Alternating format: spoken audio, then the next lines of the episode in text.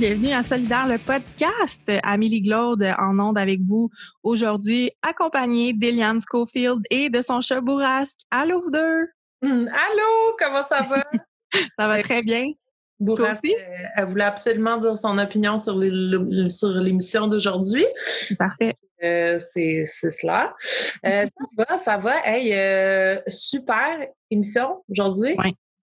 Oui, vraiment. Euh, on a la chance de, recevoir Luc Bisson, qui est fraîchement élu euh, président de la section locale 301 euh, d'École bleue de la ville de Montréal. Oui, on, absolument. On est fiers. On est fiers. Non seulement on est fiers parce que je pense qu'on est sa deuxième entrevue depuis qu'il est en poste. La première étant avec le Journal de Montréal, mais ça a donné de la boîte. Fait que nous, on est la première entrevue positive. et aussi parce que c'est une c'est pas juste une personnalité politique, euh, bon, parce que c'est rendu le président du 316, c'est aussi une personne intéressante. Oui, vraiment, vraiment. Je j'ai appris à connaître cette personne-là, puis honnêtement, moi, j'irai prendre un café avec lui euh, la semaine prochaine. Oui, il donne des euh, choses à dire, puis de, de, jaser avec lui plus régulièrement, franchement. Oui, oui, une belle personne, donc on est vraiment contente. Oui.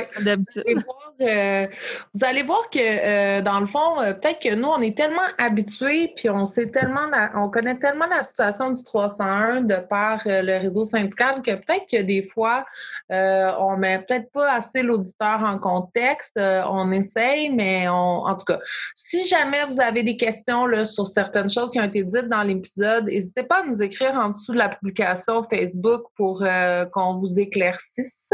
Mm-hmm. Euh, ça va nous faire plaisir de le faire parce qu'on a comme un peu euh, fait un épisode euh, entre convertis. Là. On est comme on a, on est tout au courant de ce qui s'est passé, de ce qui se passe, puis de, comment ça marche. Donc, euh, ça se peut qu'il y ait des ondes grises. Oui, puis j'arrive pas, avant de l'écouter, euh, à la limite, euh, faites pause, allez lire quelques articles ou quelques petits trucs sur le site web peut-être d'École Bleue pour vous familiariser avec la, situation en, en tant que telle. puis, ben, revenez après, puis vous allez comme tout comprendre. Parce qu'effectivement, on a peut-être oublié cette partie-là aujourd'hui, mais on était tellement prise dans la conversation que ça y allait tout seul. Oui, donc euh, ça, on veut résumer ça en deux petites phrases pour les auditeurs. Donc, euh, l'École bleue de la Ville de Montréal euh, ont eu quelques petits accrochages politiques là, selon une certaine gestion avant, peu importe. Mm-hmm. Et après ça, ben, ils ont été obligés comme de mettre leur section locale sur pause, ce qu'on appelle une tutelle, pour je sais pas, retrouver leurs esprits et euh, réorienter euh, des, peut-être des mauvaises habitudes qui avaient été prises ou des mauvais plis. Et après cette tutelle qui a quand même duré quelques années, il hein, faut le dire, euh, c'était c'était à partir de quand même, je pense, 2015, non, 2017. Enfin bref. ouais, ça, fait, trois ans, là. Déjà. Ça fait trois ans, bon, OK. Donc, pas 2015, pas 2017, mais 2018. Enfin bref, pendant quelques années et mm-hmm. sur pause. Et maintenant, il redémarre après des élections euh, euh, fort intéressantes euh, et un nouveau avec un nouveau président. Donc, raison pour laquelle on est très excité de le recevoir aujourd'hui parce que c'est c'est quand même pas une petite nouvelle. non, non, non, vraiment pas. Comme, Vraiment pas. Comme élection et comme nouvelle présidence. Fait que voilà. Alors, en espérant que vous comprenez mieux oui, merci pour euh, ces explications, Liane. Euh, on vous invite encore une fois à aller nous suivre sur notre page Facebook si ce n'est pas déjà fait. Donnez-nous un petit pouce en l'air, peut-être même aussi cinq étoiles, pourquoi pas. Euh, partagez nos émissions, euh, euh commentez euh, et dites-nous ce que vous en pensez. Invitez-vous à venir nous jaser. Ça nous fait vraiment plaisir d'avoir de vos nouvelles et de savoir qu'on est écouté finalement, qu'on fait pas juste se parler entre nous deux, puis voilà. Donc, mettez de la sur notre page Facebook, ça nous fait plaisir. Et on a aussi des t-shirts et autres objets promotionnels si euh, ça vous tente de flasher que vous êtes euh, un de nos auditeurs ou une de nos euh, auditrices, ben allez voir sur Redbubble notre lien et sur notre page Facebook aussi. Donc, ça me ferait vraiment plaisir de voir vos photos. Sur ce, Eliane, on leur souhaite une bonne écoute. Oui, bonne écoute. Et puis, je persiste que maintenant qu'on a de la merch, de la marchandise, on va faire des mentions spéciales à ceux qui, qui achètent les objets les plus funky. Oh, Donc, je réitère, je pense qu'il y a la possibilité d'acheter un hamac du, de, de Solidaire, le podcast. Alors, celui ou celle qui achète le hamac va pouvoir avoir un prix spécial. Ah oui, clairement. On va faire quelque chose de hot avec ça, c'est sûr et certain. Absolument. bye, tout le monde, bonne écoute. Bonne écoute! Eliane Schofield, allô? Allô, Amélie? On est en compagnie de Luc Bisson. Bonjour, Luc. Bonjour à vous. Bonjour, merci d'être là. Tout d'abord, c'est vraiment euh, un super privilège que tu nous offres euh, de nous jaser, de nous jaser ça ce soir, oui. Tout le privilège est pour moi, mesdames. Génial. Euh, on sait que c'est une grosse journée aujourd'hui. Surtout que euh, on est heureuse de euh, te recevoir, Luc, parce qu'aujourd'hui, c'était le premier exécutif du SFP 301 des Cols Bleus de la Ville de Montréal suite à vos élections. Donc, des élections très significatives pour votre syndicat. Donc, félicitations. Félicitations pour ton nouveau poste de président des Cols Bleus de la Ville de Montréal. Et ben, félicitations pour ce premier exécutif réussi. Donc, une grosse journée. On te remercie énormément de prendre le temps. On va commencer par une facile. Comment ça, comment ça s'est passé? Ça se passe bien, la transition? Bien, la, transition est, dans de la bonne humeur. Euh, principalement, moi, ce que, ce que je propose aux membres, c'est ce qu'on est vraiment, nous, l'école bleue. On est des gens de cœur. Fait va transformer euh, nos, nos, relations de travail en, en, essayant de trouver des solutions pour les membres, mais euh, on va faire beaucoup d'améliorations. On a une volonté euh, d'être euh, très actif au niveau euh, de transformer notre image, de transformer certaines façons professionnelles de servir les membres. On va se mettre à la page au niveau des communications, au niveau, exemple, on a, on a quelques trucs là à travailler au niveau de pouvoir rejoindre le plus de monde possible. On a vécu un ajustement qui était très nécessaire et là, je parle au sens général la population euh, avec euh, ce fléau, le COVID. Euh, ça nous a permis de découvrir, même si on, on, le découvrait à la mesure, mais là, c'est en accéléré, de découvrir, de travailler télétravail et faire beaucoup de, de, de, de, virtuel. Donc, évidemment, nous qui est habitués, on a de l'habitude, pardon, de poigner de main puis d'étreinte, puis euh, c'est manquant pour tout le monde, même au niveau social. Mais en tant que col bleu, moi, j'adore ça. Euh, quand je termine une discussion, de serrer une main. Puis... Donc, c'est un, un, aspect qui nous amène ailleurs, dans cette réalité-là. Donc, euh, pour répondre à la question, ça s'est très bien passé parce que il existe une volonté, puis les membres attendent après ça. Ils attendent pour voir, pour voir précisément si on est capable, euh, nous, de bien s'entendre, parce qu'on ne fera pas, dans le détour. Euh, on est plusieurs factions politiques qui s'est présentées. Il y en avait quelques-unes. Et c'est triste quand on inclut le mot politique, faction politique dans un syndicat. Mais la réalité là-dedans, on pourrait, on pourrait appeler ça autrement. Il y a des gens qui ont l'habitude de travailler ou pensent travailler en équipe et puis ça, ça forme des équipes, c'est normal. Dans, on voit ça au municipal, on voit ça euh, partout où il y a des élections. Hein. c'est un peu le même processus pour tout le monde. Donc, le défi, ben, il y en a qui ont associé un nouveau président avec une nouvelle façon de penser, euh, une philosophie bien, bien personnelle euh, mode de fonctionnement différent, des visions différentes avec euh, des gens qui sont catalogués comme si c'est des gens de l'ancien régime, si on peut dire. Plusieurs d'entre eux forment l'exécutif. Et euh, ce qui euh, ce qui été le point d'ancrage pour nous réunir vers une unification prometteuse pour l'ensemble de notre situation, nous, le 301, c'est qu'on s'est tout engagé devant les membres dans un même discours, peu importe la faction. Pourquoi? Ben parce que la tutelle oblige, on s'appartient pas encore.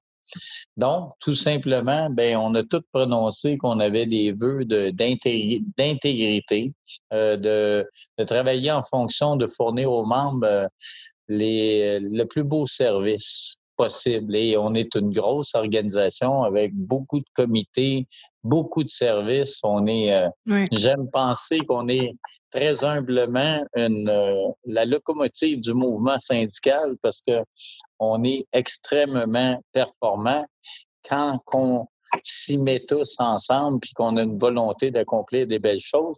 Je pense que c'est en devenir. Luc, j'aimerais ça que tu nous parles un peu. Euh, on en a parlé euh, avant euh, de débuter l'enregistrement, mais ce matin est sorti un, article dans le journal de Montréal. Je ne sais pas si tu es à l'aise d'en parler. Est-ce que tu peux nous dire un peu ton enlignement versus ce qui est sorti dans les médias? Oui, bien c'est ça, c'est parce qu'il y a des gens, puis même on, a, on, a, des réactions parce qu'il y a des gens qui ne connaissent pas comment ça fonctionne, les médias. Hein. Il y en a bien qui pensent que mon Dieu, moi j'ai eu euh, des, réponses, mon Dieu, là, qui parlent encore du passé. Quand que les bases de l'entrevue, puis ça, ben, ça nous arrive tous là, au sens que ceux qui font affaire avec des journalistes, il y a quelquefois, il y a des articles qui vont être bonifiés, OK, pour des raisons. Et puis d'autres fois, ils vont être euh, maintenus pour d'autres raisons à, un niveau que c'est pas vraiment le partage euh, réel qui se fait. Donc, moi, j'avais établi des bases. J'avais dit aux journalistes en question, j'avais dit, c'est à toi que je donne ma première entrevue. Que j'aimerais ça qu'on parle du nous, pas du je. Euh, longtemps, on a été euh, éloigné de la place publique, du débat public. Et puis, les cols bleus, euh, quand ils font le, public, ben, c'est souvent pour de mauvaises raisons. J'ai dit, j'aimerais ça que le fait que je devienne président des cols bleus, qui est une opportunité de parler en bien de nous.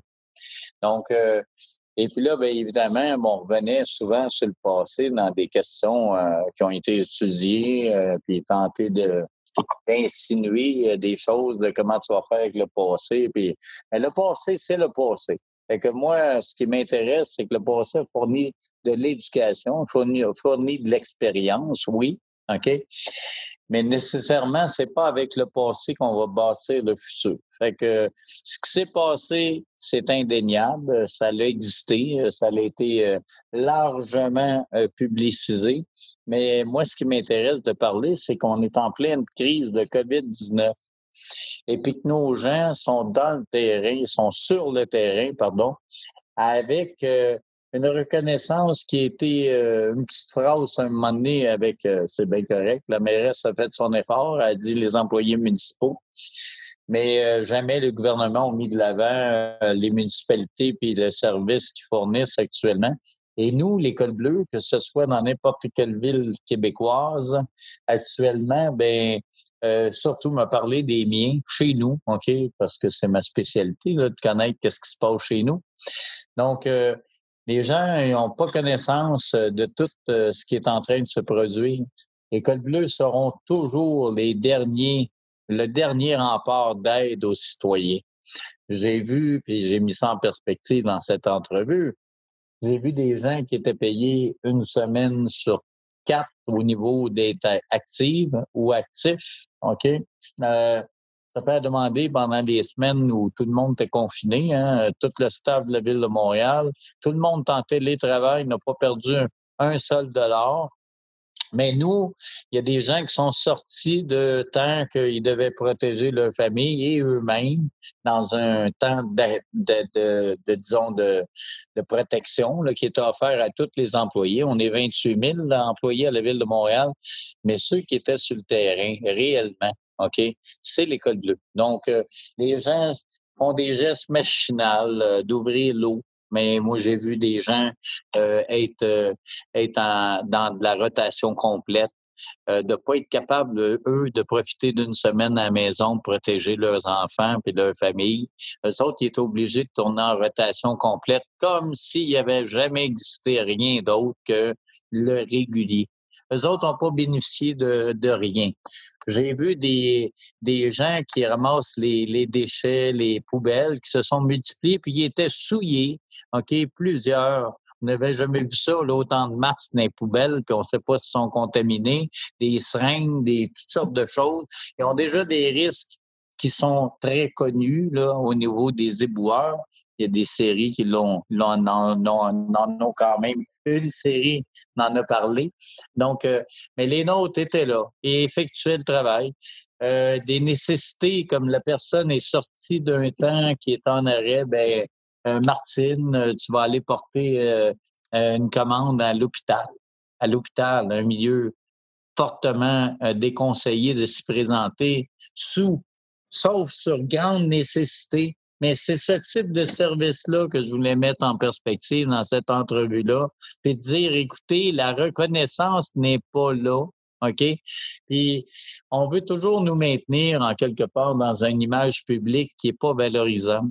OK? Parce que il y a une, une question, moi, je, je calcule que on veut maintenir les écarts qui existent entre ceux qui dirigent et ceux qui exécutent. Puis c'est bien mieux que ceux qui, qui exécutent ils soient, ils soient mis aux yeux de la population comme sont quasiment chanceux de faire une bonne paye. OK?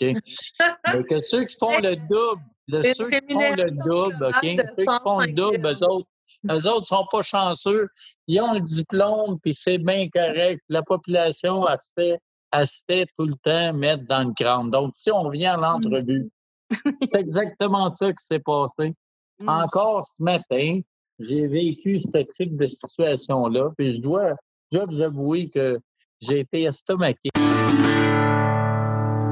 Par curiosité, je suis allé voir sur Internet euh, l'article que j'attendais de voir, le résultat.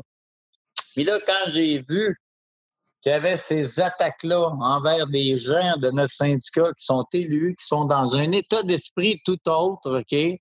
Qu'on ne donne même pas une chance, qu'on est en train de faire le procès à la place publique. J'ai été extrêmement déçu de ça parce que j'ai évité ces pièges-là dans l'entrevue, mais ça paraît pas. Mm. Et là, ben, le résultat de ça, ben, j'ai eu des téléphones, hein? J'ai même vu des réactions, là, que le monde crie dur pour, qu'est-ce qui est là, le son, il a-tu parlé de ça, là? Il n'a pas écrit ça tout seul, là, le journaliste.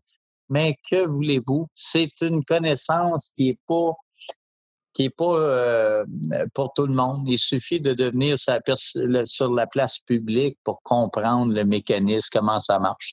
Donc ça, je déplore ça. Donc euh, cet aspect-là, cet aspect-là pour nous maintenir dans l'opinion publique comme des travailleurs qui en demandent trop, OK? Puis là, on voit des comparatifs, des tableaux qui disent qu'on fait 104 000. Ben, j'aurais aimé ça. Moi, je vais vous présenter mon comptable, ma feuille est petite, là.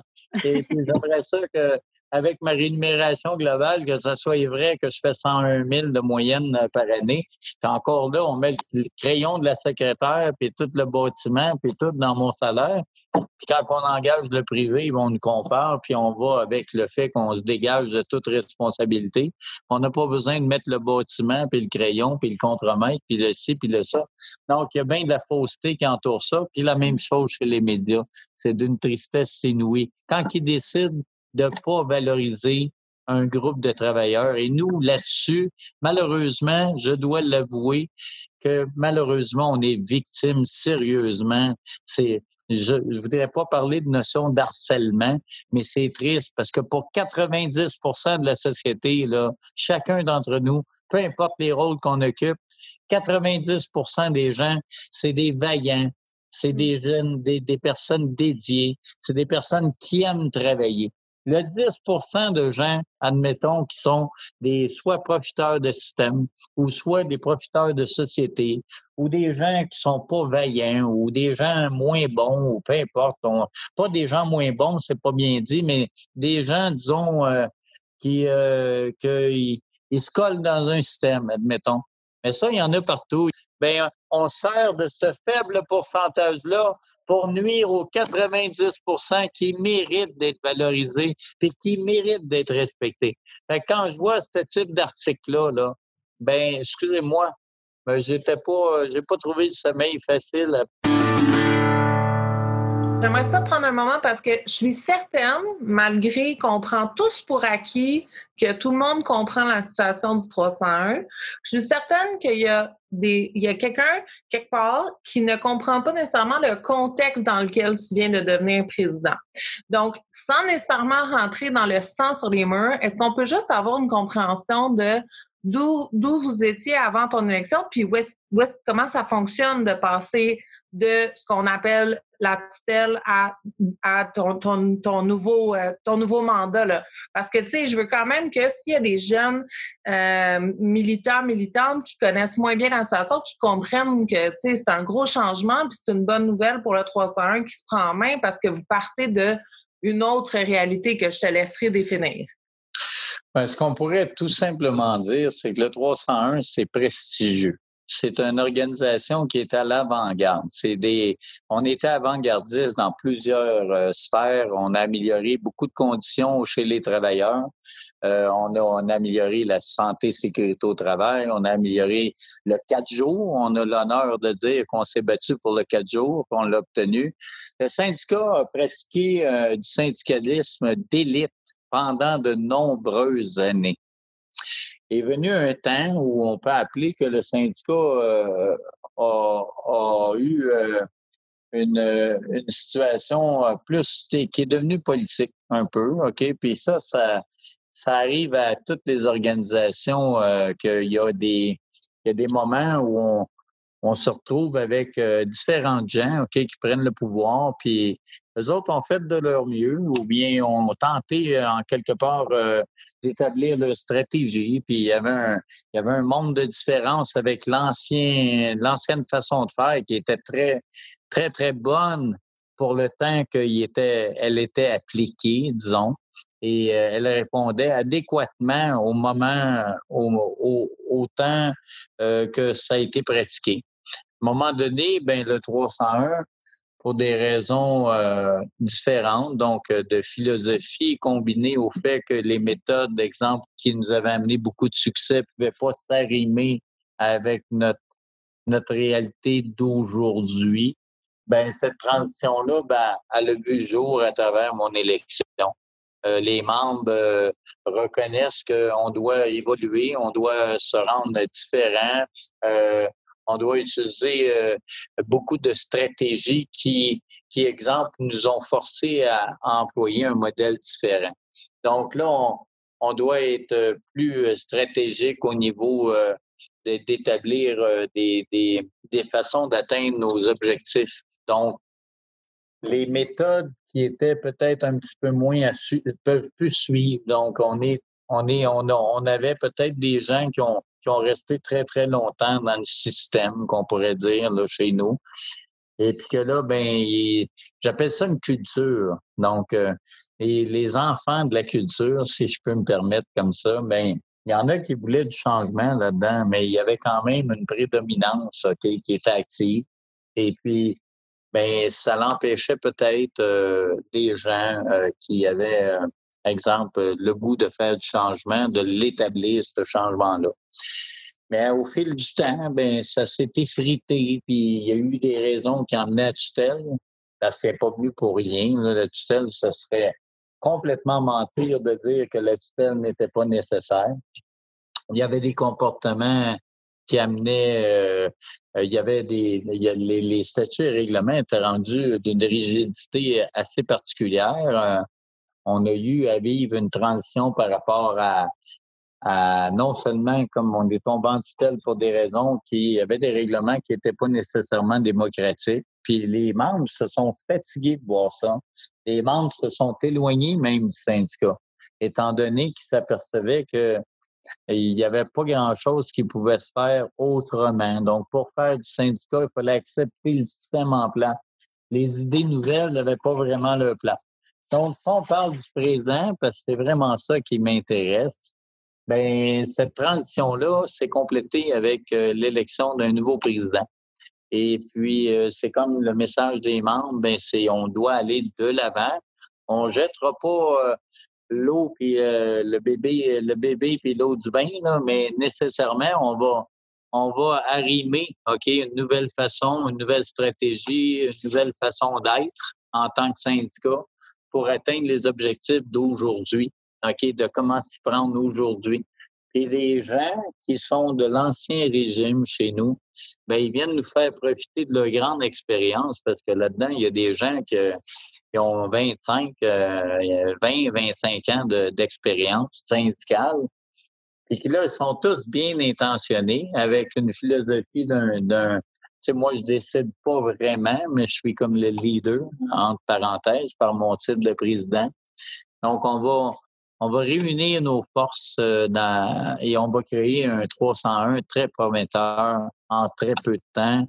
Euh, je suis euh, très enthousiaste à, le croire que ça va se produire rapidement. C'est ben, excitant pour tout le monde, là, pour tout le monde dans le monde syndical aussi, pour que ce soit au SCFP ou, ailleurs. Là, c'est c'est vrai, on, doit reconnaître, parce que, tu sais, bon, moi, je viens du 429, là, donc on va mettre en contexte tout le monde. Là, on est, on est des, des, des sections locales voisines, puis euh, on est tous les deux des grosses sections locales, donc on est tous les deux des, des sections locales qui sommes conscients du, du, du nombre de monde qu'on représente. Donc, tu sais, c'est le 301, c'est une grosse section locale, donc c'est excitant de voir qu'il y a un nouveau leadership, que ça va prendre le, la, place, euh, euh, tu sais, il va y avoir une visibilité positive pour le 301 ça, est-ce que ça veut dire que vous allez aussi euh, réintégrer les différentes instances comme au SCFP ou est-ce que vous revenez euh, parmi nous euh, au, au, secteur municipal, au conseil régional? Est-ce que est-ce qu'on va voir Notre intention, c'est non seulement de procurer du bien à nos membres et à la population de Montréal, mais c'est un incontournable que faire du bien, si on peut le, le propulser puis s'unir pour le faire à un plus grand nombre. Moi, je suis un gars du peuple avant tout. Et puis si sur la scène municipale québécoise, on peut, en s'unifiant, en, unifiant nos forces, euh, provoquer des changements. Actuellement, on a un gouvernement d'écoute euh, un peu. Moi, je suis pas caquiste, là, allez pas croire ça. De toute façon, un syndicaliste ne s'entend jamais parfaitement avec euh, peu importe le parti au pouvoir. Ceci étant dit, euh, c'est un gouvernement qui a reculé sur certaines positions. Ça, j'ai du respect pour ça. Donc, je suis pas caquiste pour deux scènes, mais quand ça chauffe puis que le peuple veut pas, ben il y a eu le culot qu'on pourrait dire, parce qu'il y a certains gouvernements qui ont jamais reculé. Donc, euh, ce que je pense, c'est qu'on a une, population qui, euh, qui a finalement la possibilité de changer les choses. Donc, nous, les syndicats, qui sommes des défendeurs, on devient leur voix. La population peut se servir de nous pour atteindre des objectifs, d'avoir, exemple, une plus saine redistribution de notre richesse collective un équilibre manquant, des écarts, comme j'ai parlé tantôt, des écarts démesurés, 2% de 50 000 et 2% de 100 000, mais quand tu refais ton 2% au bout de ton contrat, ben, tu vas être rendu à 2% de 104 000 pendant que tu es 2% de 51 000. Fait que les écarts ne cessent de grandir, peu importe le nombre de pourcentage qu'on va chercher d'un contrat. Et puis, euh, le peuple est fatigué, il s'aperçoit c'est qui les biens essentiels dans la société? Est-ce que est-ce c'est tous euh, les paliers comme 10 euh, paliers à cause de la corruption? On est rendu avec 10 paliers pour des contrats de 100 000 et plus. Là, c'est arrêté par les mesures d'urgence. Mais tout ce monde-là qui travaille à la reddition de comptes, par exemple, est-ce qu'ils sont vraiment nécessaires? Si on aurait moins de corruption? Mais si on n'a pas de corruption, ben c'est quoi la solution? C'est la régie interne. Fait que le peuple est peut-être plus ouvert à considérer que finalement, on tombe tout le temps dans le même bateau. Jean Drapeau, en 1964, mon année de naissance, a gagné ses élections à la mairie de Montréal parce qu'il voulait mettre fin à la corruption. Et M. Coder a enfilé notre chandail Nettoyons Montréal dans sa campagne en 2013. Et finalement, ben, il a donné nos jobs au privé. Ceci étant dit, euh, je pense que s'unifier au SCFP, on l'est déjà. Unifier nos forces au Conseil régional métropolitain, on va être présent. Euh, et euh, certainement, on considère très fortement revenir au, au Conseil provincial, le CPSM. c'est en étude actuellement, il n'y a rien qui se décide seul mais c'est une volonté qui est présente chez nous. Et on, veut former une force complète. On a besoin d'apporter, c'est une soif. Quand on défend, on veut. Quand tu défends, là, tu pognes la piqûre. Fait quand tu veux défendre, tu te limites pas à défendre juste ta famille. Après, tu veux défendre ta grande famille du travail. Et là, après, tu veux défendre le peuple. Fait que finalement, ben, plus qu'on peut faire d'impact pour le bien-être du plus grand nombre, ben, c'est très motivant de le faire. Puis quand on a plusieurs, plusieurs, plusieurs personnes qui le poussent, qui poussent le changement, ben, on a plus de chances de l'obtenir. Luc, euh, généralement, on commence notre podcast avec un historique de notre invité. Là, on est allé directement dans le crunchy avec toi, euh, mais j'aimerais qu'on fasse l'exercice si ça te dérange pas, euh, parce qu'on aime ça, connaître un petit peu plus les gens avec qui on, on jase, euh, connaître un peu ton parcours en tant que syndicaliste, en tant qu'école bleue aussi, pourquoi pas. donc, si tu veux remonter aussi loin que tu veux, puis débouler, ça me ferait vraiment plaisir ben, de te connaître un peu plus. Je vais y aller rapidement. Mes valeurs personnelles, moi, je suis né d'un père col bleu de la ville de Hall. Mon père était quelqu'un qui, euh, qui m'enseignait à, moi. J'ai eu quatre frères, on était quatre. Donc, euh, on a eu une éducation basée sur, on n'est pas parfait, mais euh, sur de l'intégrité et de la valeur du travail. Fait que moi, j'ai toujours été un, un travaillant. j'ai fait un parcours qui m'a amené à la ville en 2005. J'ai euh, j'étais très heureux euh, de commencer à travailler avec un salaire stable parce que j'ai avant j'étais en affaires. Fait que des, des mois ça allait très bien, des mois moins bien, puis tout, j'ai expérimenté ça. Fait que je suis rentré à la ville sans grande sans grande euh, espérance. J'étais un justicier à l'intérieur de moi, mais je m'attendais pas à devenir un syndicaliste. Donc, euh, j'ai commencé ma carrière à Miron, au dépotoir Miron. Et puis, ça, ça m'a ça touché. Je savais pas où j'étais pour être engagé.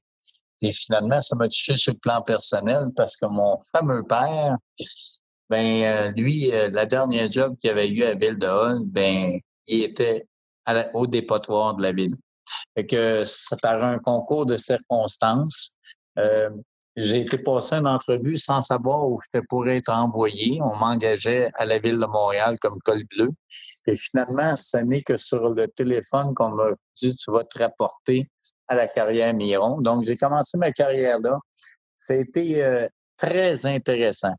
Il y avait une famille là-bas. J'ai, j'ai retrouvé ce que je retrouvais à, la maison euh, par rapport à mon père, qui me parlait souvent que les liens entre ceux qui travaillent étaient des liens euh, incroyables. Mon père se levait à 3 heures de la nuit, il avait un téléphone dans ce temps-là, c'est comme ça que ça marchait.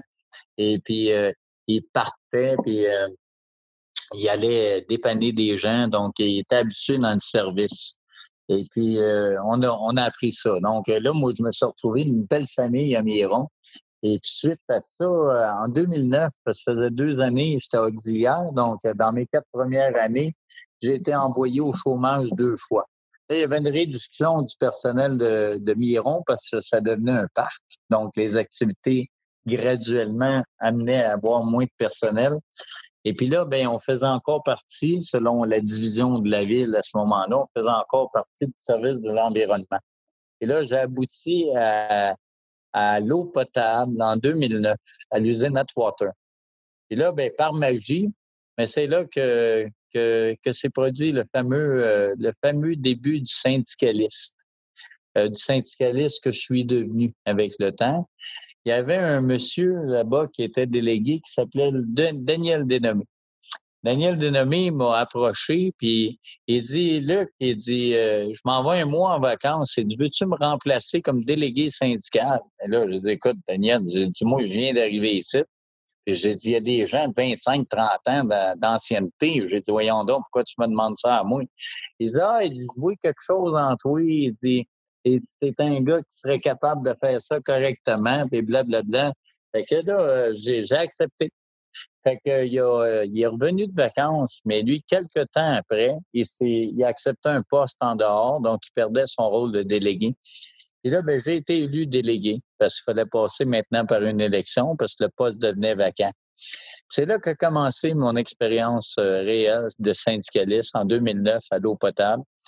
Et puis en 2015, euh, Michel Martin, qui était à ce moment-là directeur du service de l'eau, a posé sa candidature comme vice-président euh, chez nous, donc dans la, la dernière administration avant, avant la nôtre.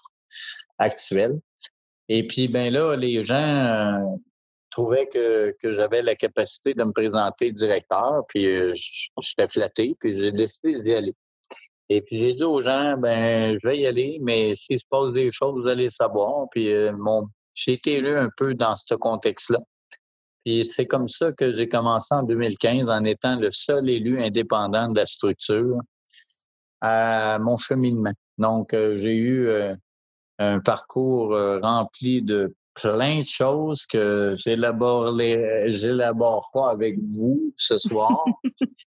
Mais on va dire que j'ai eu un parcours de guerrier. On va dire ça poliment comme ça. il y avait beaucoup de politique, donc j'ai jamais senti vraiment que j'avais été accepté à bord. Donc, ça m'a ça m'a poussé dans des limites euh, où j'ai dû déployer des forces, euh, des forces que que j'ai dû déployer quand j'étais au combat. J'ai une petite expérience amateur. C'est pas pour me dire euh, m'en vanter, là, mais nécessairement, j'ai fait un peu de boxe amateur. Et puis ça, ça pousse dans l'extrême, là, la boxe. Le, gars en face de toi, n'a pas l'intention de se faire briser les dents. Et puis, il faut qu'il te les brise avant que toi, tu y arrives. Fait que euh, c'est, c'est, profond puis c'est, c'est creux. Fait que je compare que j'ai, j'ai dû me tenir debout un peu comme dans un arène.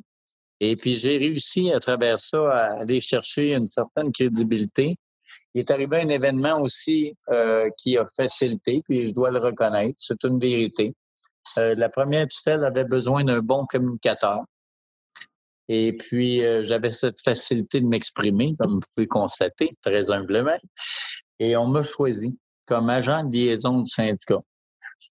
Ça m'a permis d'avoir une piqûre sérieuse là, de vrai syndicalisme. Parce que ça m'a permis d'aller dans des milieux de travail, les visiter pour amener de l'information, mais ça m'a permis de voir plusieurs milieux de travail. Et là, ça a été un, un échange qui a été euh, pour moi euh, une, une étincelle de, de voir que euh, non seulement les gens avaient besoin de communiquer parce qu'on était en tutelle et puis qu'on tenait plus nos assemblées régulières, mais, mais que les gens avaient besoin d'autre chose. Ils me l'ont fait comprendre.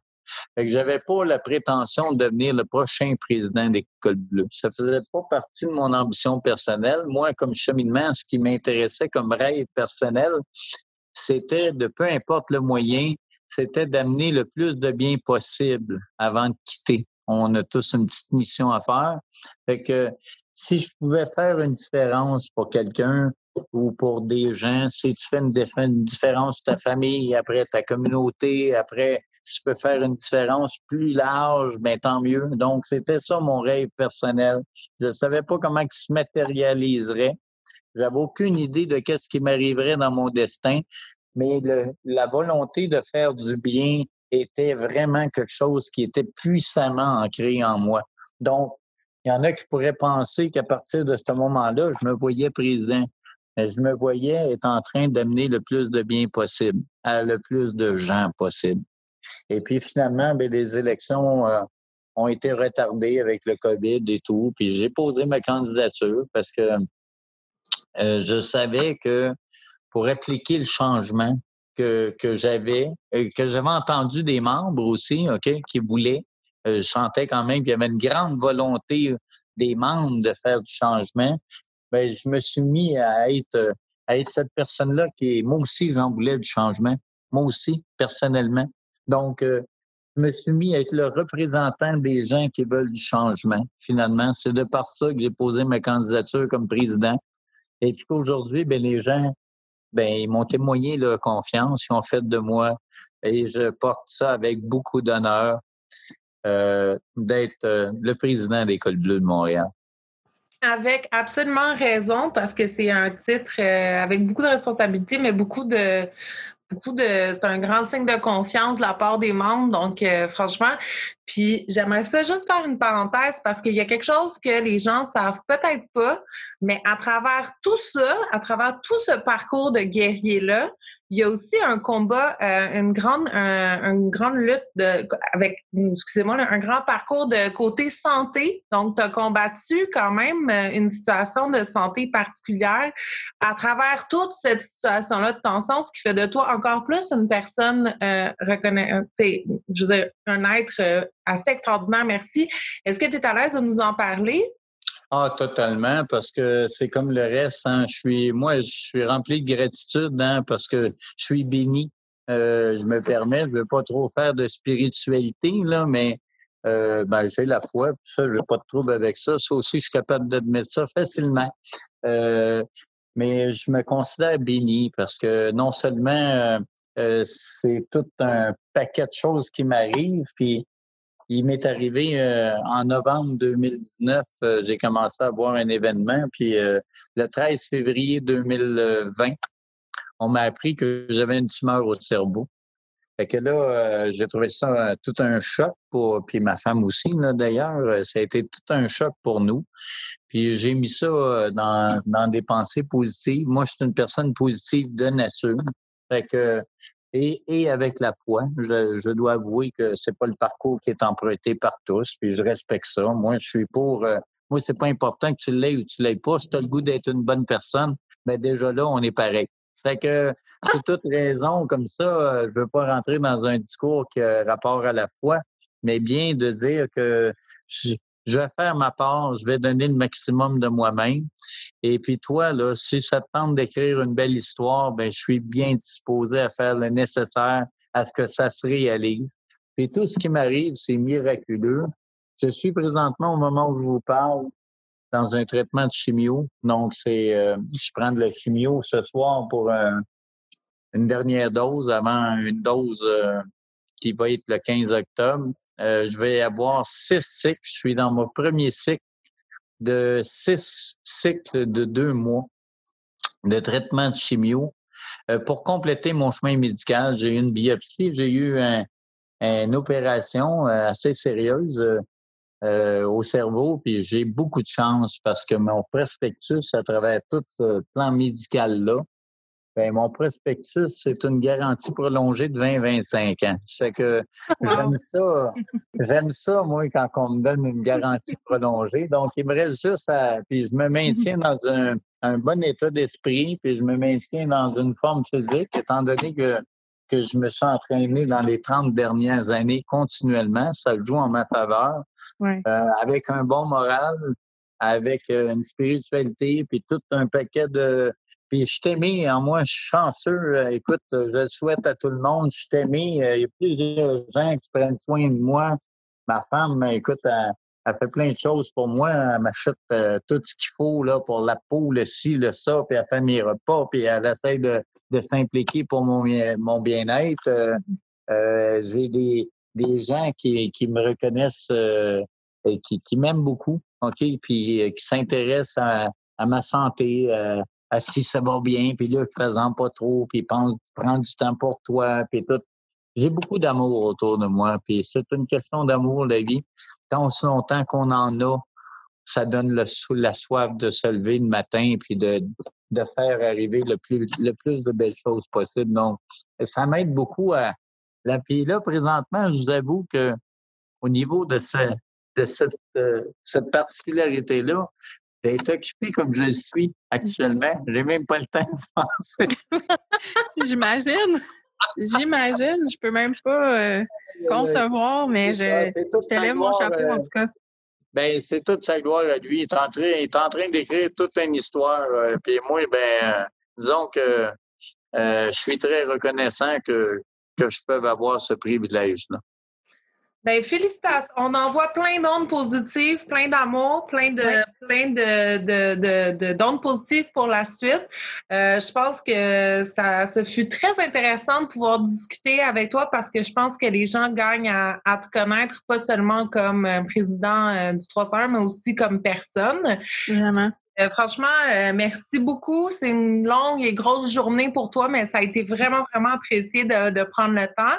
Mm-hmm. Euh, si, si jamais on va mettre le lien pour la page des cols bleus du 301 sur notre page Facebook, on va inviter ceux qui ceux qui ne vous connaissent pas. Là, ça, je doute qu'il y en a pas beaucoup, mais ceux qui ne vous connaissent pas vont pouvoir mieux vous connaître. Puis, ben franchement, bonne chance pour la suite. Ben, merci beaucoup. Voilà, ben, c'était très gentil. Euh, je vous souhaite tout le succès aussi, d'accord, euh, à travers euh, d'offrir cette vitrine aux gens qui s'intéressent au syndical au Québec, là, à la scène syndicale, finalement. Donc, bonne chance à vous dans votre développement par rapport à ce projet. Et puis, au plaisir de vous croiser très prochainement. Et voilà, merci de m'avoir invité. Merci. Merci, merci beaucoup. Merci.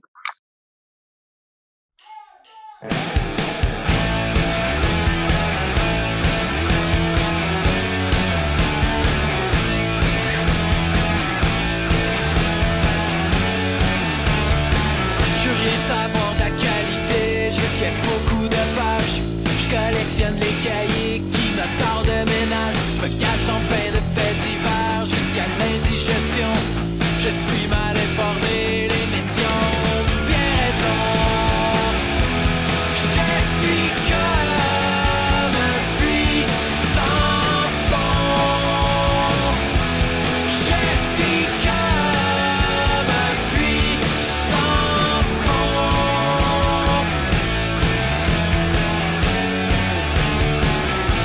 C'est devenu dramatique, je sais plus ce qu'il faut que je fasse.